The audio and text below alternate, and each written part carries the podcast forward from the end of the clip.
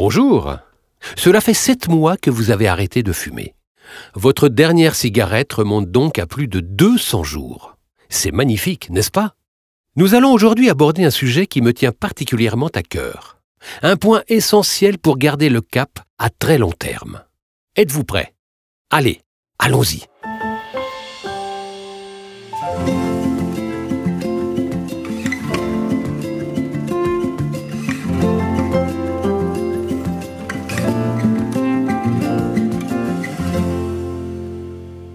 Nous allons parler de quelque chose qui est évoqué en société à tout bout de champ, mais que nous questionnons finalement assez peu.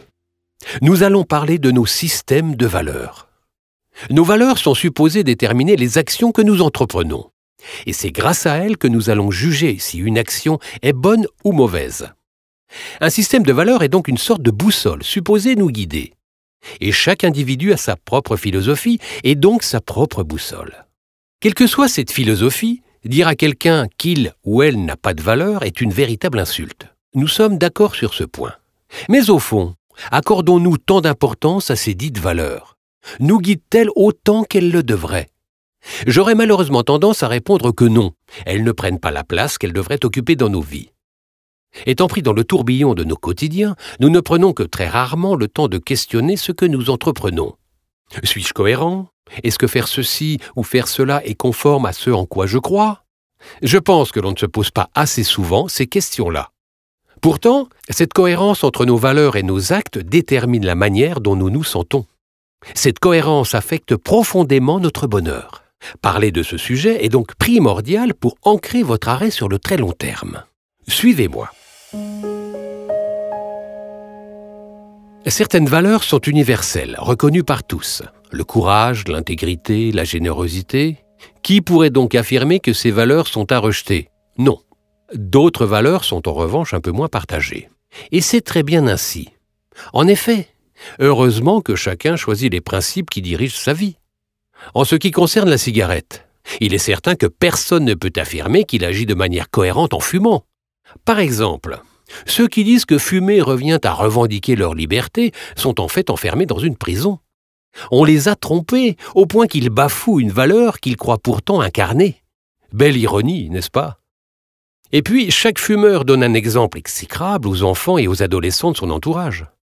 Qui pourrait être fier d'un système de valeurs qui mènerait les jeunes à rentrer dans le piège de la cigarette? Nous pourrions continuer encore longtemps à énoncer toutes les raisons qui font basculer les fumeurs dans l'incohérence. Combien de fumeurs sont régulièrement amenés à mentir, aux autres ou à eux-mêmes? Combien se cachent pour fumer? Cela peut paraître anecdotique, mais ça ne l'est en fait absolument pas. Longtemps vous avez été dans le déni face à votre addiction, et vous agissiez forcément à l'encontre de vos principes.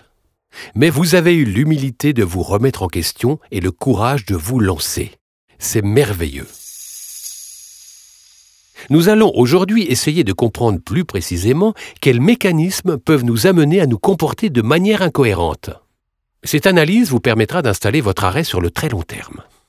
Vous pourrez aussi vous nourrir de ces enseignements bien au-delà de la cigarette. La compréhension des mécanismes d'addiction est en effet très précieuse, pas seulement pour arrêter de fumer, mais aussi pour changer dans un sens beaucoup plus large.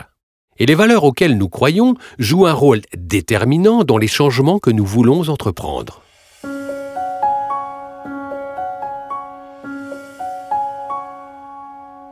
Mais alors, pourquoi n'agissons-nous pas de manière cohérente tout le temps? Cela pourra vous faire sourire, mais nous allons étudier le comportement des cigarettiers pour le comprendre. Ces derniers prétendent tous être les défenseurs de la liberté de leurs clients. Ils affirment avec vigueur que la responsabilité et le respect sont au cœur des actions qu'ils entreprennent. Pour avoir étudié longtemps ces industries, je suis arrivé à la conclusion que la majorité de leurs employés sont sincèrement convaincus de tout ça. Ils le pensent, ou du moins ils se voilent la face comme nous pouvons tous le faire quand un conflit intérieur nous tiraille. Dans le cas des employés de l'industrie du tabac, ce conflit se résume à d'un côté, je gagne ma vie en vendant des cigarettes, mais d'un autre côté, ces cigarettes tuent chaque année des millions de personnes. Pour résoudre ce genre de conflit interne, il y a toujours deux solutions. Changer son comportement ou changer son interprétation de la réalité, sa lecture des faits. Pour un employé de cette industrie, changer son comportement suppose de quitter son travail et par conséquent de s'asseoir sur ses revenus, ce qui sera évidemment perçu comme un sacrifice. A l'inverse, changer son interprétation de la réalité est beaucoup plus simple à court terme. Il lui suffit de se persuader que tout le problème réside dans la volonté du fumeur. S'il arrive à s'en convaincre, cet employé de l'industrie du tabac ne se sentira plus responsable. Il pourra alors rester à son poste, l'esprit tranquille. Il est en effet bien plus confortable de penser ainsi plutôt que de regarder la réalité en face et d'agir en conséquence. Nous avons tous tendance à agir de la sorte, à adapter nos visions des choses pour éviter à tout prix de changer nos comportements. D'ailleurs, c'est ce que nous faisions, vous et moi, quand nous étions fumeurs. Il nous apparaissait plus confortable de trouver toutes sortes d'excuses plutôt que de passer à l'action. Si on y réfléchit bien, c'est sensiblement la même logique. Nous l'avons dit plus tôt, fumer, c'est piétiner nombre de nos valeurs, que ce soit par le très mauvais exemple que l'on donne ou parce que cette habitude mortifère participe activement à la destruction de la planète. Nous préférons souvent nous voiler la face en modelant notre interprétation de la réalité plutôt que de changer nos comportements. Voilà la raison pour laquelle nous n'agissons pas de manière cohérente systématiquement. Il faut avoir l'humilité d'accepter de s'être trompé et le courage de passer à l'action. Vous avez eu cette humilité et ce courage pour vous libérer de votre addiction. Vous pouvez en être fier. Dites-vous bien que les mécanismes que nous venons de décrire peuvent avoir des conséquences dramatiques à l'échelle d'un individu. Ils peuvent amener à se détruire la santé, et le tout avec le sourire, comme continue à le faire un milliard de fumeurs tous les jours. Ces mécanismes sont non seulement dramatiques à l'échelle individuelle, mais ils sont aussi effroyables à l'échelle d'une société. Nous pouvons aller dans le mur collectivement, comme avec le changement climatique par exemple. Nous détruisons la santé du monde dans lequel nous vivons, tout ça parce qu'il nous apparaît inconfortable de changer nos comportements. Mais derrière ce triste constat se trouve tout de même une bonne nouvelle. En plus d'une meilleure santé, surpasser ces contradictions et retrouver de la cohérence apporte un bonheur et une harmonie extraordinaires. C'est vrai pour un individu, mais c'est aussi vrai pour une société entière. En ayant arrêté de fumer, vous êtes devenu beaucoup plus cohérent, et ça c'est très important. Vivre en adéquation avec ses valeurs, c'est primordial. C'est grâce à ces valeurs qu'on se sent à sa place et qu'on peut vivre une vie harmonieuse.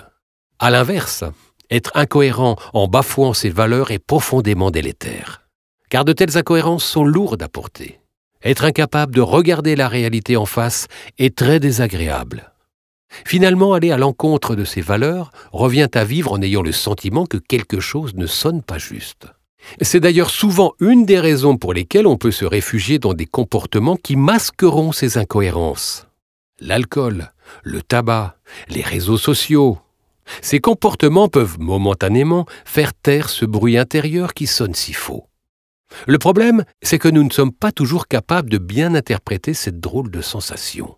Et nous ne pouvons, par conséquent, pas vraiment mesurer l'impact de ces incohérences sur nos quotidiens. Quand nous sommes dans ces situations de conflits intérieurs, nous ne mesurons pas à quel point il est merveilleux d'être en paix avec soi. Tout comme un fumeur qui aurait du mal à imaginer ce qu'un arrêt du tabac lui apporterait réellement. Cela procure pourtant bonheur et énergie.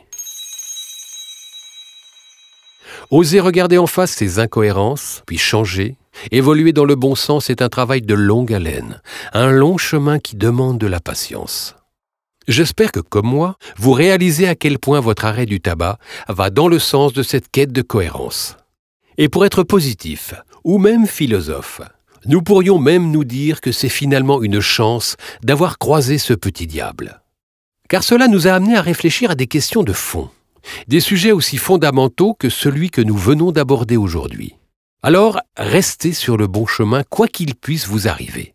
Continuez à vous concentrer sur tout le positif que vous avez gagné avec cet arrêt, et ne doutez pas, tout continuera alors à aller pour le mieux.